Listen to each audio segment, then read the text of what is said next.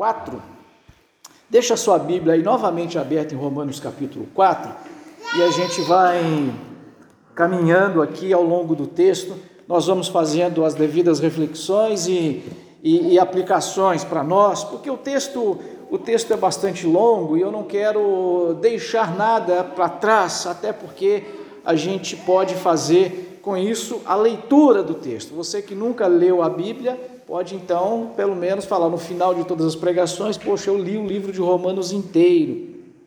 Mas eu queria começar, meus irmãos, normalmente eu tenho feito isso, né, com algumas perguntas para aguçar a nossa, a nossa curiosidade, a nossa, a nossa investigação ao texto. Né? Então, como posso ter certeza da salvação eterna? É possível isso? O que, que eu preciso fazer para ter a certeza de que estarei no céu e viverei para sempre no paraíso de Deus. Se a humanidade inteira está totalmente perdida, totalmente depravada, a ponto de não sobrar ninguém, qual é a esperança de salvação então? Eu acho que esse capítulo vai começar a responder isso aqui. Na verdade, o livro todo, né?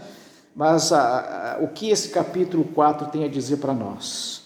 Hoje em dia, nenhum de nós, ninguém de nós duvida da, da universalidade do Evangelho. Então, eu tenho certeza de que você já teria trazido para mim aqui, se eu tivesse realmente dando a oportunidade para cada um de vocês se expressarem, sim, é possível ter certeza da salvação, é em Jesus, a fé em Jesus, etc. É, isso para nós hoje está tranquilo. Mas vamos aqui agora, né, vamos ler o texto aqui em seguida. É, muitos desses leitores originais do apóstolo Paulo talvez não tinham isso de uma maneira muito clara, e principalmente porque algumas correções precisaram ser feitas, e ele vai fazer isso não só no livro de Romanos, mas nas outras cartas que o Evangelho, é, que o apóstolo Paulo acabou escrevendo. Então, mas hoje em dia nenhum de nós duvida dessa universalidade do Evangelho. Ninguém duvida de que Abraão é o patriarca de todos os cristãos no mundo. Que também há um fio condutor que liga diretamente sem ruptura todos os judeus e cristãos. Inclusive, validando um termo que a gente usa muito hoje, né? Judaico-cristão, a fé judaico-cristão, judaica-cristã, né? as escrituras judaico-cristãs, a gente usa esse termo para se referir a essa, é, essa ideia ou essa perspectiva de continuidade que a gente tem é, de Abraão para cá. É claro, a gente for pesquisar um pouquinho mais até desde antes, né? Mas vamos pegar aqui no caso de Abraão, que é o contexto que nós vamos falar hoje aqui. É igualmente claro para nós, meus irmãos, que da perspectiva bíblica há dois, dois povos. Isso eu já falei diversas vezes nas pregações passadas. Então, aqui na Bíblia, a gente vai estar trabalhando sempre com judeu e gentio. Então, o judeu é o judeu, faço gentio, eram todas as outras pessoas que não são judias. Já hoje nós dizemos cristãos e não cristãos. Se na perspectiva das escrituras, principalmente as escrituras do Antigo Testamento, os judeus eram os filhos de Deus, os herdeiros da promessa, os salvos, e os gentios, os perdidos, os ímpios, os pagãos. Hoje nós dizemos que os filhos de Deus, os salvos, são a igreja, ou é a igreja e os outros são os perdidos. É claro que talvez hoje, com essas questões de politicamente correto, não fica bem chamar de ímpio, de pagão, de bárbaro. Então a gente usa cristão e não cristão. Né? Aí, talvez ainda cabe aqui o termo pessoas do mundo. Né?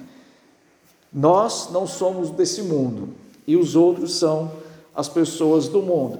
Mas a gente vai perceber que essa dualidade continua e vai continuar até o dia que Jesus voltar. Onde nós tiramos essa ideia? Né? De onde nós tiramos essas ideias? Quais são as bases de sustentação dessas crenças? Então, como nós podemos ter certeza de que não estamos enganados? Claro, eu sempre faço algumas referências aos filósofos, que é impressionante como tem muita coisa na filosofia que se aproxima muito da teologia, e teve um deles que teve um dos filósofos que é considerado o pai do racionalismo, sujeito chamado Descartes, né? Então ele começa as suas investigações levando as pessoas a duvidar das coisas, duvidar de tudo. Né? Então ele fala assim: tem que duvidar de tudo, só não, só não dá para duvidar que você existe. Né? Mas ele até dizia: como é que o que a gente está fazendo aqui agora não é apenas um sonho? Então você tem que fazer esses questionamentos. Aí você investiga, chega à comprovação de que não é. Então, mesmo nós crentes precisamos investigar tudo isso que me falaram é assim mesmo? Eu acho que o próprio apóstolo Paulo falou algo nesse sentido lá com o negócio de Beriano, né? Que os berianos, eles realmente investigaram tudo, mesmo aquilo que o apóstolo Paulo falava baseado nas escrituras, eles iam lá para as escrituras, as escrituras que eles olhavam, então era o nosso hoje Antigo Testamento, para conferir se era exatamente assim. E é isso que o apóstolo Paulo vai fazer daqui para frente. Então, agora sim, segue comigo aí na primeira porção dos versículos que nós vamos ler. Capítulo 4 de Romanos, a partir do verso 1, diz assim: Portanto, que diremos do nosso, do nosso antepassado Abraão? Se de fato Abraão foi justificado pelas obras, ele tem do que se gloriar, mas não diante de Deus. Que diz a Escritura? Abraão creu em Deus e isso lhe foi acreditado como justiça. Ora, o salário do homem que trabalha não é considerado como favor, mas como dívida. Todavia, aquele que não trabalha, mas confia em Deus que justifica o ímpio, sua fé lhe é acreditada como justiça. Davi diz a mesma coisa quando fala da felicidade do homem a quem Deus acredita justiça independente das obras. Como são felizes aqueles que têm suas transgressões perdoadas, cujo pecado, cujos pecados são apagados. Como é feliz aquele a quem o Senhor não atribui culpa. Destina-se esta felicidade apenas aos circuncisos ou também aos incircuncisos. Já dissemos que, no caso de Abraão, a fé lhe foi creditada como justiça. Até aqui por enquanto, meus irmãos, depois a gente segue na leitura. Nos três primeiros capítulos do, do, da carta aos Romanos, o apóstolo, o apóstolo Paulo demonstrou para nós que toda a humanidade está absolutamente perdida. Todos pecaram, a humanidade inteira, e carecem da graça de Deus. Mas mesmo ali, no final, nos últimos versículos do capítulo 3, e principalmente o capítulo 1, 17, quando ele diz: O justo viverá pela fé, ele já antecipa que, sim, apesar de toda a humanidade estar corrompida, há uma salvação. No capítulo 4, o apóstolo sustenta a sua argumentação de que a salvação eterna se fundamenta na fé. Então, agora ele vai começar a explicar por que, que ele disse aquilo: o justo viverá da fé, ou viverá pela fé. Agora ele vai começar a provar, provar isso que ele estava dizendo a partir do capítulo 4 e vai pelo capítulo 5 e vai adiante. A gente já falou sobre, já falei que os capítulos adiantes estarão demonstrando, provando isso. Ele vai mostrar para nós que a, a salvação eterna se fundamenta na fé e é uma dádiva graciosa e, e imerecida, ou seja, não merecida. É um presente que nós não merecemos, nós recebemos de maneira é, graciosa, talvez graciosa fica até mais bonito do que dizer gratuito. Ele argumenta então aqui que tanto Abraão como Davi ensinam exatamente isso que ele está falando, usando termos e expressões muito conhecidos daquela época. Talvez eu não sei a sua, a sua tradução, mas quando ele vai citar aqui o Salmo 32, ele usa a palavra imputar. Mas só para a gente entender um pouquinho aqui esse contexto deles, né, os judeus tinham por certo de que Abraão era o sujeito mais meritoso mais cheio de méritos de toda a humanidade. Para eles, o Abraão era realmente o cara mais meritoso, mais é, tão meritoso que os descendentes de Abraão se, seriam salvos baseados no mérito, nos méritos de Abraão. Porque Abraão foi o cara mais justo que já passou pela face da terra. Então eles vão, eles usavam isso, né? Esse termo imputar. Isso é um termo contábil. Né? Imputar, acreditar. Provavelmente eu tenho certeza de que você nunca fez isso num botequim, mas certamente você já viu em filmes por aí. O pessoal vai num bar e aí eles estão lá bebendo e aí no final o cara deixa que eu pago. Ou então põe na minha conta. Aí o outro colega sai sem pagar, porque foi creditado, aquela dívida foi creditado naquele que disse, põe na minha conta. Então é como se Abraão tivesse feito isso, né? os pecados meus e de todos os meus descendentes, põe na minha conta que eu pago.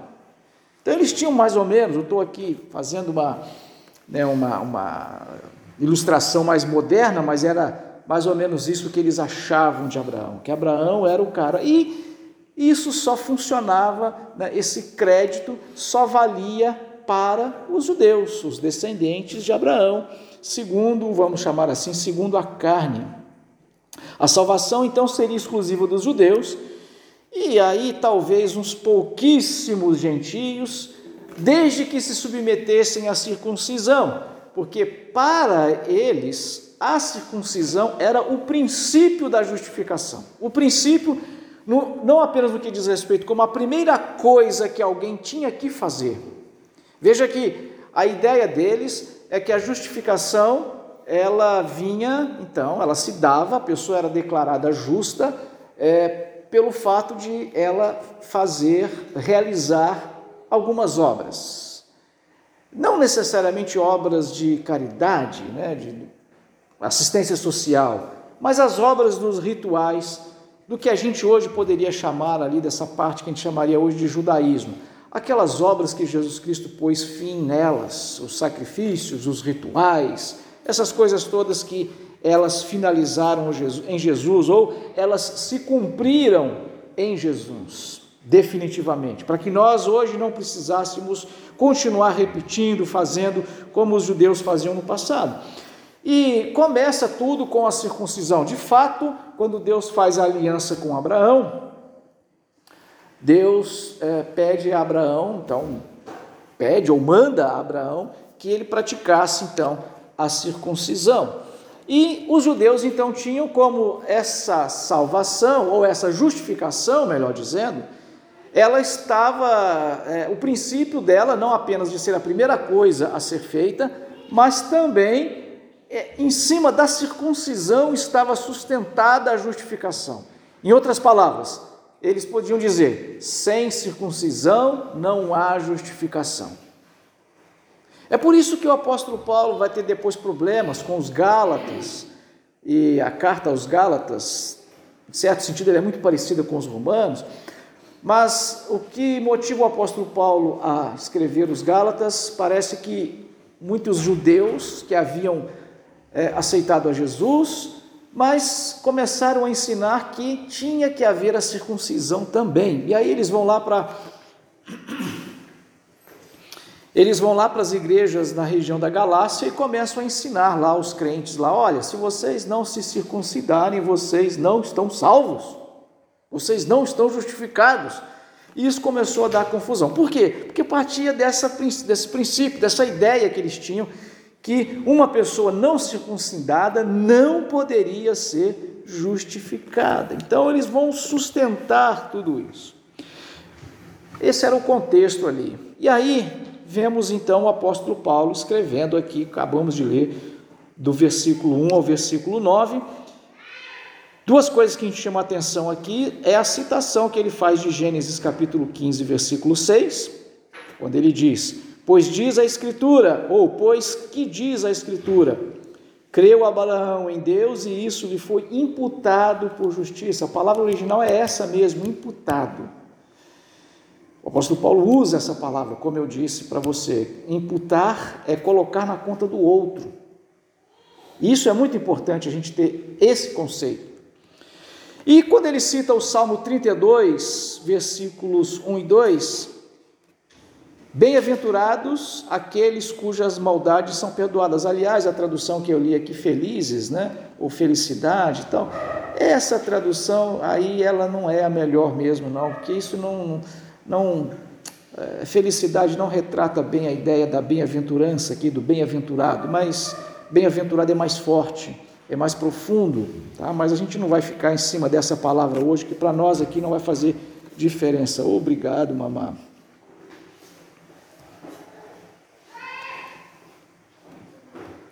Bem-aventurados aqueles cujas maldades são perdoadas e cujos pecados são cobertos.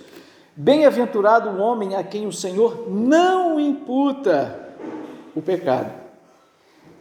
Então veja que nessas duas passagens, o apóstolo Paulo está juntando as duas, e aqui a gente até já tira um, um princípio né, da interpretação das Escrituras, o que o apóstolo Paulo faz a gente tem que fazer em toda ela hoje, que é ler as Escrituras, ver o significado é, é, é, literal dela em primeiro lugar, é, a, o contexto, né, a, a questão aqui do contexto, veja que ele não está alegorizando as Escrituras, essas Escrituras aqui é o Velho Testamento, então aqui a gente já tira por princípio como que nós devemos interpretar as Escrituras também. Mas nessas duas, duas desses dois versículos aqui, o apóstolo Paulo deixa claro que não é o que alguém faz ou que alguém deixa de fazer que o torna justo diante de Deus, mas sim esse ato monergístico de Deus em declarar alguém justificado. Veja que Deus declarou Abraão, Deus imputou justiça, Deus creditou justiça a Abraão e da mesma forma, Deus não creditou, deixa eu voltar um pouquinho. Deus creditou justiça a Abraão, uma justiça que ele não tinha, que ele não era capaz de fazer. Mas Deus não imputou, não creditou a punição que Davi merecia. Davi havia cometido dois crimes que eram os crimes que naquela época deveriam ser punidos com morte, né? um adultério e um assassinato. E Davi não foi morto, porque ele viu, por isso que ele está dizendo, bem-aventurado, feliz, aquele cuja maldade, as maldades são perdoadas. Bem-aventurado o homem a quem o Senhor não imputa o pecado. Não imputa o pecado, ou seja, ele não imputa as penalidades que aquele pecador merecia.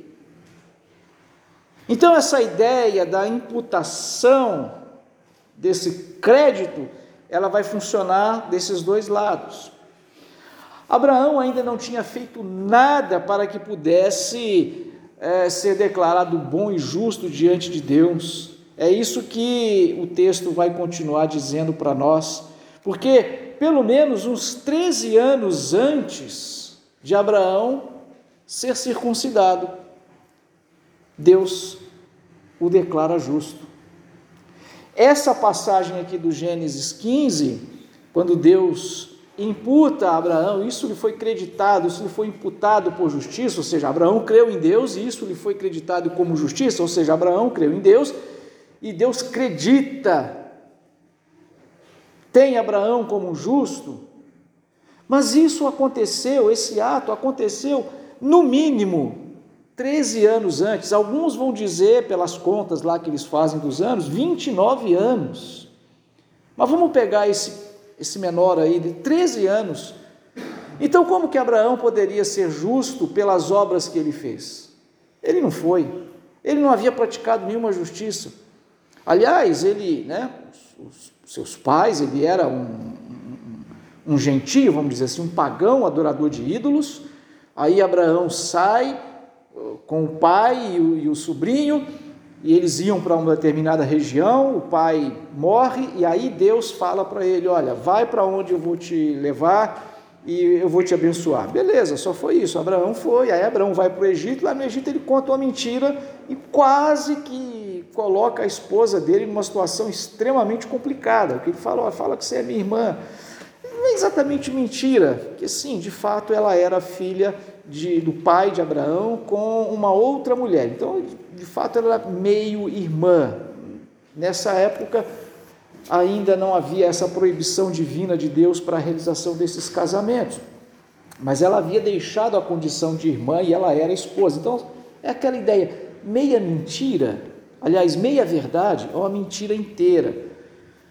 E essa mentira foi um dolo, assim, muito complicado que Abraão havia feito. Bom, ele não tinha praticado obra de justiça nenhuma, Deus estava declarando Abraão como alguém justificado. Logo, meus irmãos, nós vamos ver que é a fé nos méritos de Cristo. Agora a gente sabe, né? O apóstolo Paulo vai estar explicando isso a partir daqui da frente, nos versículos finais desse capítulo, que ele já vai falar: olha, é em Jesus, porque Deus, em Jesus é que nós somos considerados justificados. Mas logo é a fé nos méritos de Cristo que salva o pecador e não aquilo que ele é capaz de fazer ou deixar de fazer como ficou provado nisso que nós vimos aqui. Os versículos 10 a 12 diz assim: você acompanha comigo aí. Sob quais circunstâncias? Antes ou depois de ter sido circuncidado? Não foi depois, mas antes. Assim, ele recebeu a circuncisão como sinal, como selo da justiça que tinha pela fé, quando ainda não fora circuncidado. Portanto, ele é o Pai de todos os que creem, sem terem sido circuncidados, a fim de que a justiça fosse creditada também a eles. E, igualmente, o Pai dos circuncisos, que não somente são circuncisos, mas também andam nos passos da fé que teve nosso pai Abraão antes de passar pela circuncisão. Ou seja, o que o Abraão, o que o apóstolo Paulo está nos dizendo é o seguinte, que Abraão não foi justificado pelas obras da circuncisão, não foi, porque ele havia sido declarado justo né, muito antes, como aquilo que eu disse, como eu já havia dito antes aqui, no mínimo uns 13 anos depois. Deus salva pela fé. E Abraão se torna o pai, o patriarca é, da descendência judia, digamos assim, pela carne, mas aí sim, só dos judeus, mas de todos aqueles que, como ele, exercem fé em Cristo. Por isso, é justo a gente dizer, como vai dizer o Tiago, Abraão é o pai de todos aqueles que creem. Abraão é o nosso pai na fé. A partir do verso 13, acompanha comigo. Não foi mediante a lei que Abraão e a sua descendência receberam a promessa de que ele seria o herdeiro do mundo, mas mediante a justiça que vem da fé. Pois se os que vivem pela fé são herdeiros, a fé não tem valor e a promessa é inútil, porque a lei diz, é, porque a lei produz a ira, perdão. E onde não há transgressão, e onde não há lei, não há transgressão. O que ele está respondendo para nós aqui, meus irmãos, é o seguinte: a lei simplesmente não pode salvar, a lei não pode justificar, porque a lei aponta para uma transgressão. Você já viu alguém receber, é só entre político mesmo, né? Que a gente estende faixa para político. É, parabéns, político tal, porque você foi a todas as sessões da Câmara. Ninguém recebe prêmio. Eu nunca recebi um prêmio porque nunca roubei. Nunca ninguém me deu uma medalha porque, ó, 52 anos você nunca matou ninguém. Aqui é uma medalha para você. Claro que não. Agora, quando alguém comete um crime, aí a lei chega e aponta: você é assassino, você é ladrão, você merece ser punido. A lei serve para isso. Por isso que ele vai dizer: a, a, a lei produz ira, em que sentido? A ira de Deus, né? E a gente já falou que a ira de Deus, ela não é aquela explosão de cólera, né? Sai chutando tudo, quebra, bate porta, e grita e fala. Não é isso aí, não é? A ira de Deus não é uma explosão de cólera, mas a ira de Deus é ele aplicar a sua justiça, ele aplicar a lei, ele punir o pecado como tem que ser punido, e o pecador não convertido como tem que ser. Então a lei ela aponta para isso. A gente vai ver um pouco mais sobre isso ainda, continua mais para frente, mas vamos caminhar por aqui. A lei então, a, a, a lei não pode salvar. A lei provoca a ira nesse sentido, como eu acabei de dizer. As obras elas são consequências da fé salvadora. É por isso que nós dizemos que somos salvos não pelas obras, mas somos salvos com a finalidade de praticar as boas obras. Versículo 16 em diante segue demonstrando isso para nós. Por que, que Abraão fez tudo o que fez? Por que, que Abraão obedeceu a Deus? Por que, que Abraão foi circuncidado? Por que, que Abraão fez tudo direitinho, a ponto de parecer que ele era justo? Ele só fez isso porque antes ele foi justificado por Deus. Por que, que tem crente que parece crente, mas crente ponta firme? Porque antes foi salvo por Deus, antes foi cheio do Espírito Santo. Não é porque essa pessoa poderoso pode isso ou pode aquilo. Veja o que diz então o versículo 16 em diante. Portanto, a promessa vem pela fé, para que seja de acordo com a graça e assim garantida a toda a descendência de Abraão, não apenas aos que estão sob o regime da lei, mas também aos que têm a fé que Abraão teve. Ele é o pai de todos nós, como está escrito: Eu constituí pai de muitas nações. Ele é nosso pai aos olhos de Deus, em quem creu, e de, o Deus que dá vida aos mortos e chama à existência as coisas que não existem, como se existissem. Abraão, contra toda esperança, em esperança creu tornando-se assim pai de muitas nações, como foi dito ao seu respeito, assim será a sua descendência.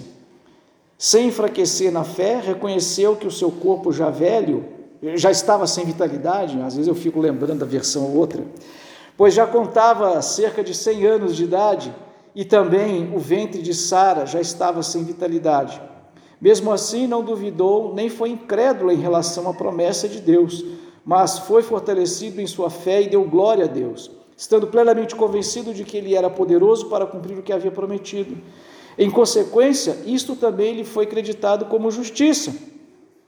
As palavras lhe, lhe foi creditado, e aí de novo, né, imputado, não foram escritas apenas a ele. Veja então, meus irmãos, que Deus, é, que Abraão fez tudo o que fez porque antes, lá atrás, primeiramente, Deus creditou justiça a Abraão.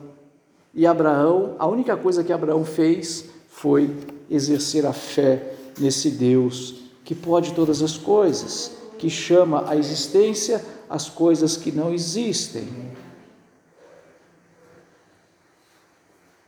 As bênçãos dadas a Abraão também são nossas porque somos também filhos de Abraão nesse sentido.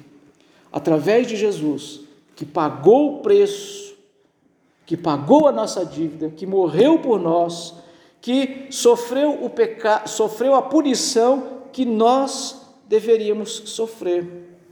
Verso 24 e 25. Mas também para nós, a quem Deus creditará, imputará justiça, para nós que cremos nele que ressuscitou dos mortos a Jesus, nosso Senhor. Ele foi entregue à morte por nossos pecados e ressuscitado para nossa justificação. Deus não se esqueceu da dívida. Quando Deus justifica Abraão, quando Deus não imputa o pecado a Davi, e quando Deus salva você e a mim, Deus não esqueceu da dívida. Ele cobrou a dívida, mas ele cobrou em Jesus. Ele aplica o castigo, ele aplica a justiça. Se Deus deixasse de cumprir a lei, se Deus deixasse de punir é, os pecadores, ele não seria um Deus justo. Ele fez isso e continua fazendo, de certo, de certo sentido. Mas ele fez, ele executou a sua sentença em Jesus, para que nós pudéssemos desfrutar da vida de Jesus, das bênçãos de Jesus. Desfrutamos das mesmas bênçãos espirituais de Abraão, porque Cristo morreu em nosso lugar. Alguém precisava pagar essa dívida, a lei precisava ser aplicada. A alma que pecar, essa morrerá. Então nós tínhamos que morrer. Quando a Bíblia diz que nós já estamos mortos em nossos delitos e pecados, meus irmãos, eu mesmo já fiz várias aplicações disso, né? até demonstrando que estamos mesmo é, como um defunto que a gente conhece. Já vimos, uma pessoa que morre.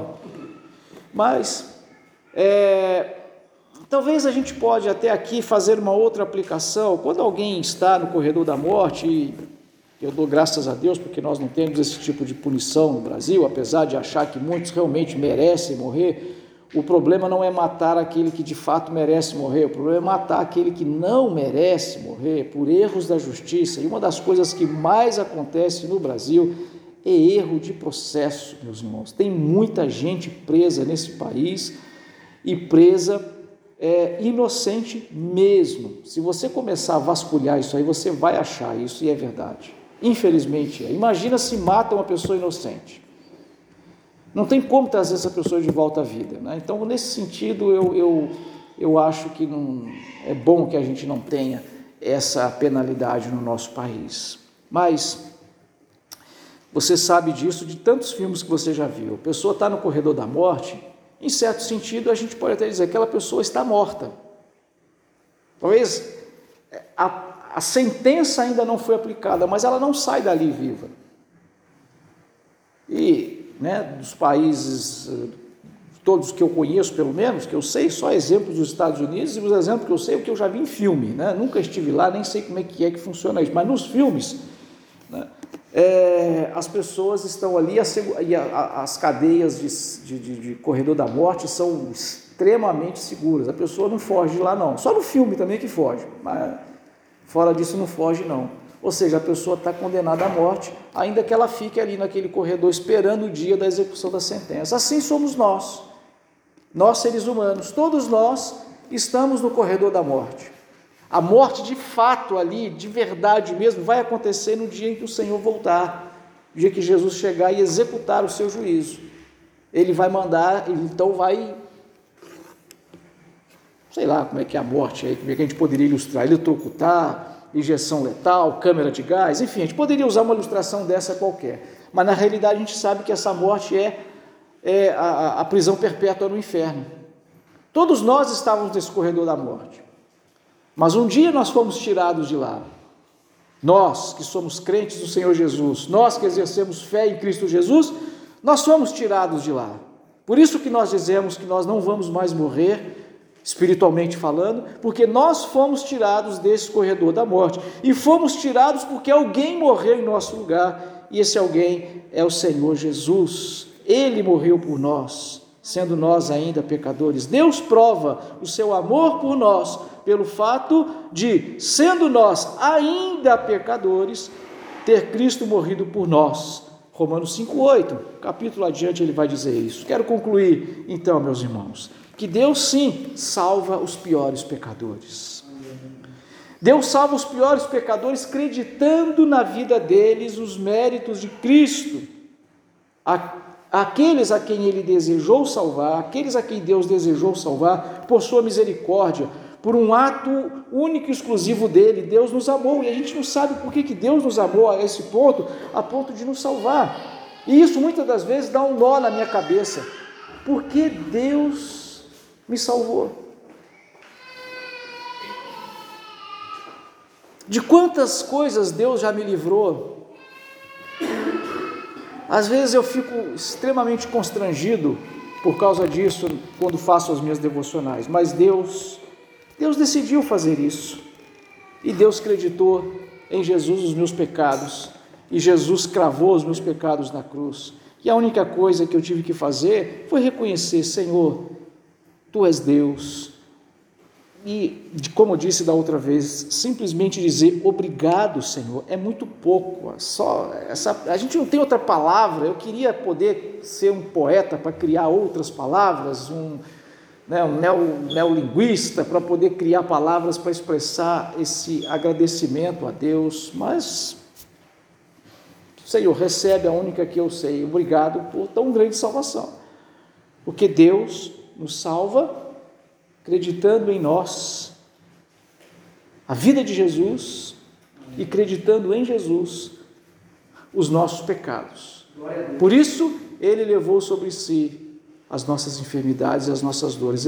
O texto não está falando primariamente de enfermidade física, essas doenças que a gente tem, mas é a doença da alma, essa doença eterna que manda a gente realmente para o inferno.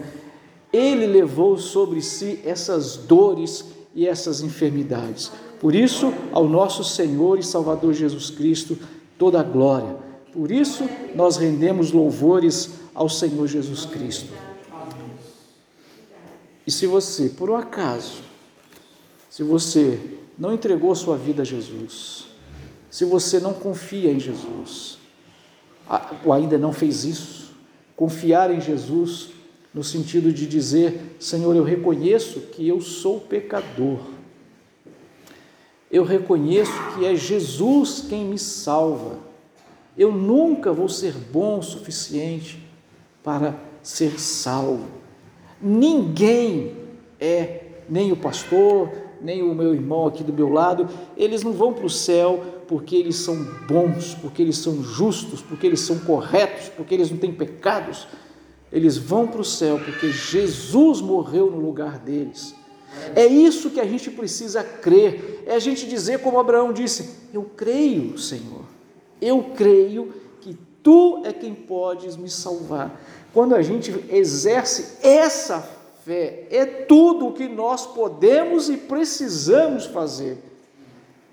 E o Senhor nos salva. Amém. Glória a Deus.